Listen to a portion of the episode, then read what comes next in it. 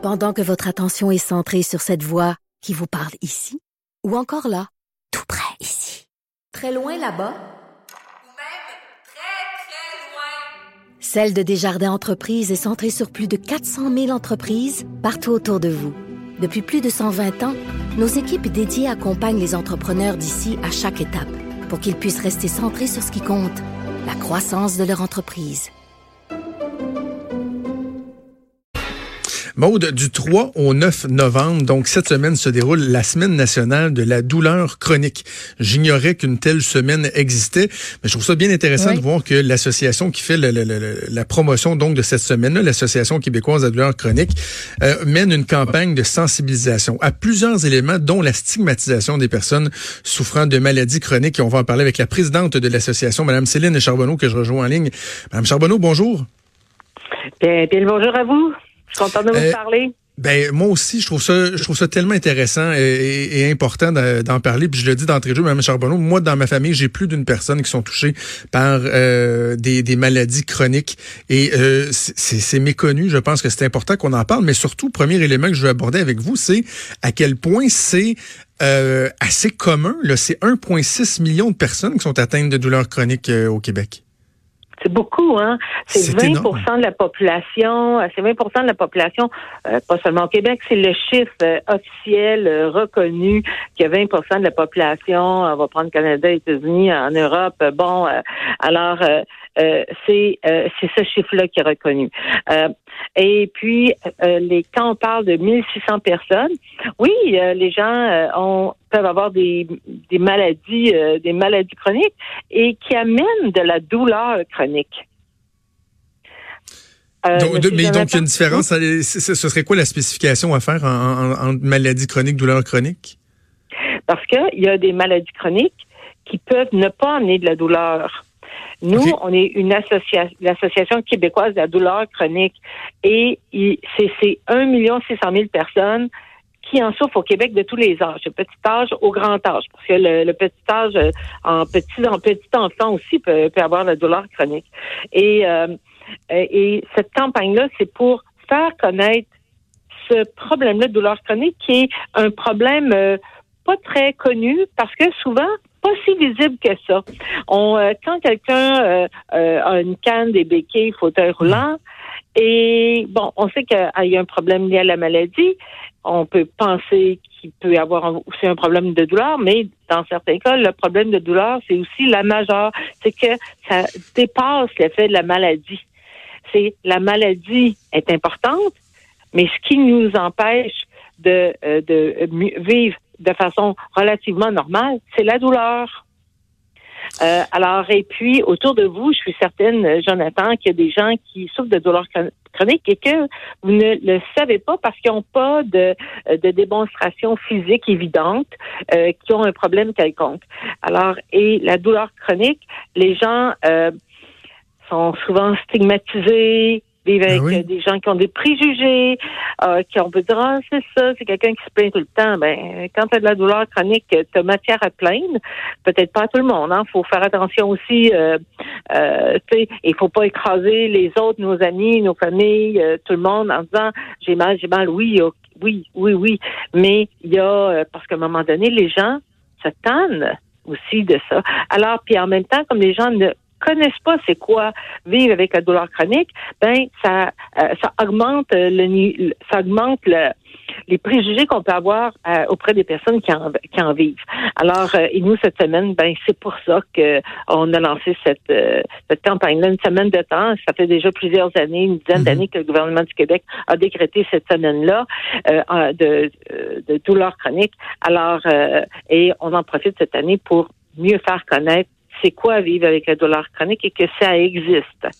Parce que euh, vous parlez des, des préjugés, donc, euh, tu sais, des gens qui vont être portés à dire, ah bon, c'est ça, ces gens-là se plaignent pour rien ou je suis tanné d'en entendre parler ou quoi que ce soit.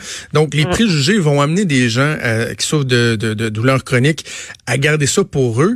Et là, il y a comme tu sais, il y a comme un, un, cocktail parfait là, pour amener dans un état dépressif, là, parce qu'il y a la personne qui, en plus, souffre, souffre, euh, bon, ça, va être à différents niveaux, mais qui en plus se sent comme isolé parce que veut pas en parler, sans compris. Tout est en place pour faire en sorte que ces gens-là soient euh, des candidats euh, tout indiqués pour souffrir de dépression en plus de leur douleur. vous avez raison. Vous avez vraiment 100% raison parce que quand quand on on, on, vit avec ce problème-là, euh, c'est pas tout le monde non plus qui peuvent continuer à travailler. Mhm. Hein, euh, et quand on peut continuer à travailler et puis avoir une vie sociale, familiale relativement normale, ben ça c'est c'est comme euh, ça ça va assez ça va mieux ça va mieux au niveau psychologique, au niveau physique. Mais si euh, euh, la, ce problème de douleur chronique-là nous amène des troubles, parce que ça amène, ça peut amener aussi des troubles psychologiques, de dépression, même de suicide. Alors, euh, parce que t'en peux plus. et puis, et puis en même temps, euh, ça mène l'isolement. Vous avez raison, Jonathan, quand vous dites, euh, ben euh, là, les gens se, se d'en entendre parler, puis là, la personne, comme elle se sent mise de côté, mise à l'écart, puis qu'elle peut pas participer aux activités normales qu'on a dans une vie. Euh, ne mhm. serait-ce que bientôt, euh, ouvrir à la porte parce que c'était l'Halloween ou euh, le temps des fêtes qui s'en vient, peuvent pas participer parce qu'elles doivent se reposer, mettre de la glace, prendre une médication, peuvent pas participer au party comme tout le monde, au fait comme tout le monde, et aussi cause aussi beaucoup de problèmes que ça mène les gens avec des problèmes financiers parce que ils perdent leur travail, euh, c'est pas tout le monde qui a des assurances et là euh, ça les amène dans une spirale euh, de, de, non reconnaissance parce qu'on se reconnaît beaucoup par le travail qu'on fait. Un des éléments euh, que vous mettez de l'avant, c'est aussi le, la crainte euh, que autant les, les gens qui souffrent de douleurs chroniques que les médecins ont développé suite à la crise des opioïdes. C'est comme si c'était devenu plus tabou de parler des opioïdes. Bon, on sait qu'il y a une crise qui a amené des décès, quoi que ce soit. Donc là, il y a des gens, si je comprends bien, Mme Charbonneau, c'est qu'il y a des gens qui disent eux-mêmes, ben moi, j'hésite à demander ça, à me tourner vers cette solution-là parce que euh, c'est donc bien mauvais. C'est ce qu'on entend euh, à tout bout de champ. Puis il y a même les médecins qui, eux, hésitent, sont, sont réfractaires dans certains cas à prescrire des opioïdes? Ben, vous avez, vous avez vraiment euh, raison sur toute la ligne. Vous, il y a parce que la crise des opioïdes qui est arrivée, qui est arrivée en Colombie-Britannique, en Ontario, aux États-Unis, euh, et puis euh, cette crise-là a amené, a amené euh, a, fait augmenter euh, les préjugés qu'il peut y avoir par rapport à la douleur chronique parce que c'est vrai que le, le partiellement on parle du fentanyl dans ce cas-ci, c'est vrai que le fentanyl euh, est un a été mal utilisé, mais c'est du fentanyl de contrebande c'est du fentanyl, non pas du fentanyl, le fentanyl médical bien mhm. bien géré parce qu'on sait comment ça fonctionne et peut être utilisé adéquatement dans le soulagement de la douleur. Euh, la douleur euh, vient à un moment donné euh, incontrôlable une médication comme on a parlé de fentanyl, mais il y, a, du dilodide qui est quand même relativement aussi utilisé. Mais ça fait en sorte de ne pas éliminer la douleur, éliminer mais faire que la douleur devienne simplement acceptable. C'est dommage ces préjugés-là auxquels que vous, parliez, parce que et utilisé comme médicament et bien utilisé, sachant comment bien les prendre, parce que je dois dire, c'est ce que j'ai aussi utilisé dans ma vie pendant de nombreuses années, mais ça fait en sorte que notre vie se, normalise. C'est un médicament qui n'est pas utilisé pour tous les problèmes de douleur chronique. Faut bien s'entendre. Mais c'est un médicament que dans certains cas, c'est vraiment un médicament qui a un effet de, soulagement et euh, qui nous amène relativement près de la normalité. Au lieu d'avoir mal, euh, des douleurs à 8, 9, 10 sur 10, ben, peut-être que ça fait descendre à 6 sur 10. Alors, c'est plus viable avoir une douleur à 5, 6 sur 10 qu'avoir une douleur, imaginez-la, dans le plancher, comme on dit, à 8, 9 est-ce que, euh, Madame Charbonneau, moi, si, mettons, là, j'ai, bon, je, vais vous donner euh, deux exemples. J'ai été chez le dentiste la semaine dernière. Après l'intervention, j'avais un petit peu mal. Prends deux Tylenol, prends deux Advil. Oups, le mal a disparu complètement. J'ai déjà eu une pierre au rein. On m'a donné du dilodide. Ça a amené mon niveau qui était très, très, très inconfortable. C'est très douloureux à pratiquement zéro. Comment se fait-il que en 2019, euh, en fait, est-ce qu'on se pose la question pourquoi, puis est-ce, qu'il y a espoir? Comment se fait-il qu'on soit pas capable de vraiment de, de de contrôler les douleurs des gens qui souffrent de douleurs chroniques? Parce que vous l'avez dit, quelqu'un qui va être à un 9 ou un 10 va prendre euh, de nombreux médicaments, beaucoup de, d'opioïdes, et on va ramener ça, ah, peut-être un 6 à un 7, mais il y a quand même quelque chose de frustrant de savoir qu'on n'est pas capable de juste dire, ben regardez, vous avez ça, ça, ça, on va vous donner tel, tel, tel médicament, et la douleur, on va l'éradiquer, mais c'est pas possible. Mais euh, c'est pas encore euh, le médicament euh, miracle. Il n'est pas encore trouvé. Il n'est pas disponible. Alors, euh, et euh, puis en fait, descendre la douleur, le, descendre le niveau de douleur à un niveau acceptable, ben c'est aussi correct parce que euh, la douleur chronique, ça arrive quand, mettons, si vous faites opérer pour un problème, votre pierre au rein, trois mois après votre le, temps normal de convalescence que vous aurez dû récupérer de votre état et que vous soyez bien, et si vous avez encore mal, Ouh là, la, douleur chronique, euh, c'est à ce moment-là qu'on dit oups. Là, Monsieur Jonathan commence, à, s'en va dans un processus de douleur chronique qu'on doit, qui doit avec votre médecin contrer le plus possible et trouver la source de votre problème. Parce que euh, est-ce que parce que quand vous avez été opéré, euh, vos nerfs ont été affectés, mm-hmm. pourquoi, pourquoi? Et des fois, il n'y a pas de réponse à ça. Il n'y a pas de réponse explicable, euh, comme il peut y avoir des réponses explicables. Alors, peut-être que euh, des opiacés, c'est ça qui serait, euh, tantôt vous parlez du Dilodid, c'est ça qui serait approprié dans votre cas maintenant. Et euh, et que vous soulagez pour faire en sorte que vous puissiez faire votre émission de radio comme vous le faites actuellement. Madame Charbonneau, quelle est la position de votre association sur euh, l'emploi du cannabis, que ce soit le, CBD ou, même le, THC? Évidemment, bon, ça a été légalisé, mais au niveau médical, c'est de plus en plus euh, recommandé ou utilisé. Quelle est votre position là-dessus? La position, premièrement, c'est une drogue qui, ben, euh, je ne sais pas si j'ai bon mot là, qui pouvait être aussi prescrit antérieurement. Euh, par les médecins qui avaient l'autorisation de le faire. Euh, maintenant, c'est quelque chose qui est légal mais le, le, le, cannabis, soit en THC ou en CBD, qui n'a pas l'effet florisant, là, euh, mhm.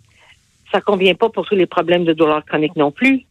En douleur chronique, il y a toute la panoplie de médicaments euh, disponibles, dont euh, les opioïdes, dont euh, le cannabis, ben il n'y a rien qui va à tout le monde. Vous savez, il n'y a pas de bon. Ça, il y a ça, il donne ça, telle quantité, bing bang, ça marche pas comme ça. Alors, c'est plus, il y a comme toujours des nuances à y apporter. Alors, pour ceux pour qui ça va, c'est parfait en fonction du problème de santé qu'ils ont. Et puis pour d'autres, ça ira pas, ça pas, ça n'aura pas d'effet. Alors, il y a beaucoup de c'est pour ça euh, qu'on souhaite aussi euh, euh, que chez les médecins qu'il y ait aussi une meilleure formation en douleur chronique, parce qu'il n'y a pas de, c'est pas comme, je sais pas moi, là j'ai, mettons quand si j'ai le rhume, alors j'ai le rhume, je prends ça, ça, ça marche comme ça, c'est assez standard. Mais la douleur chronique, ça, ça très beaucoup avec la douleur chronique passe le, de la source et va aussi au cerveau. Alors non, on n'est pas, euh, on n'a pas de problème de, c'est c'est comme ça que ça fonctionne. La douleur chronique, ça, euh, ça part des circuits, euh, nos circuits, nos circuits, pardon, nos circuits du cerveau. Alors à des places bien spécifiques. Parlez-moi de l'accessibilité aux ressources, parce que bon, il existe des, des, des cliniques de la douleur, mais euh, dans certains cas, là, les listes d'attente peuvent être euh, très, très, très, très longues, voire même presque impossible d'avoir accès euh, à ces ressources-là. Est-ce qu'il y en a suffisamment de ressources? Sincèrement, non. Non, hein? Non. Sincèrement, non. Et mais la principale ressource, c'est la ressource de, de, nos médecins traitants, euh, les gens qui sont près de nous. Vous savez qu'on parle de première ligne. Alors, si les médecins avaient une meilleure formation, euh, les pharmaciens aussi, il y a la douleur chronique, euh, les physiothérapeutes, euh, bon, vous savez, en premier, quand, quand on a des sous, là, on va pas bien, là, puis on a besoin d'aller chez le physiothérapeute, le, médecin dit, il faudrait que tu ailles chez le physio. on va chez le physio. Bon, mais ça coûte quand même, je sais pas, 70, 80, 100 dollars, dollars selon les régions où on habite.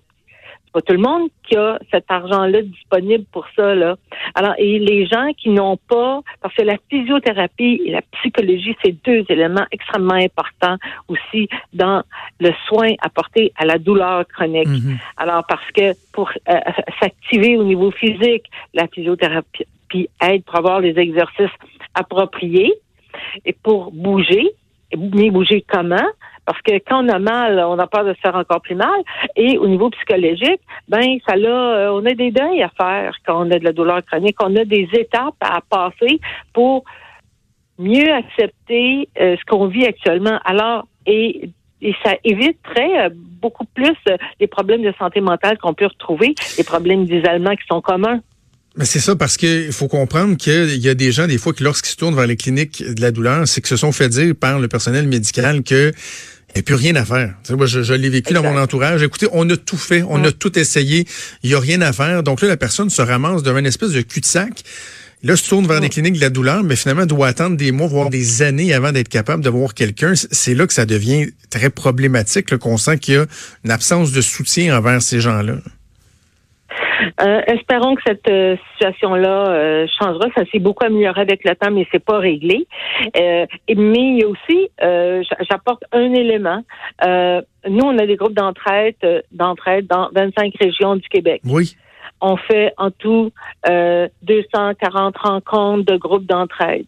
On en fait au total avec d'autres activités qui sont faites, des cafés rencontres, pour que les gens sortent de chez eux, parlent avec d'autres échangent de leur bon coup, échangent aussi des attentions qu'ils doivent avoir, qu'ils puissent aussi avoir des modèles. Ah, telle personne a sensiblement le même problème que moi et elle va bien. Tu sais, ça prend, ça prend du temps. La douleur chronique, tout, c'est tout un processus de petits deuils, de choses qui nous passionnaient antérieurement qu'on pu faire. Alors, dans euh, euh, briser le, briser l'isolement, c'est vraiment quelque chose qui est majeur. Euh, les cliniques de douleur chronique, on est sur une liste d'attente. Moi, je, les gens disent oh non, je me mettrai pas sur la liste d'attente parce que ça peut prendre du temps. Mais il y a des priorisations aussi qui sont données à ces listes d'attente-là. Moi, je leur dis ben oui, euh, euh mets ton nom sur la liste d'attente du centre où, tu habites en question et euh, ton tour va arriver. Mais c'est tellement long. Ce qui fait aussi que le problème de douleur chronique s'accentue. Ça devient encore plus dur à vivre. alors, oui, allez-y. Mais en fait, c'est qu'on doit conclure, mais je, trouve la bonne nouvelle, c'est justement, euh, c'est que vous, votre association, vous accompagnez les gens, vous pouvez les aider. Je veux absolument qu'on donne les informations. il y a le site internet douleurchronique.org, douleur au singulier, chronique.org, et euh, une ligne, le 1875 1855 douleur, 1855 368 5387. Non seulement vous pouvez aider les gens, les accompagner, il y a des informations, mais juste aussi se faire entendre, se faire écouter euh, par des gens qui connaissent ça, déjà là, c'est un, service qui, est fort euh, pertinent et fort important. Monsieur Jonathan, je vous remercie énormément de Merci. Ben, merci, Céline Bonne Charbonneau. Semaine de douleur chronique et on en parle. Merci beaucoup, Céline Charbonneau, donc présidente de l'Association québécoise de la douleur chronique. Merci. Bougez pas, on revient. Vous écoutez Franchement.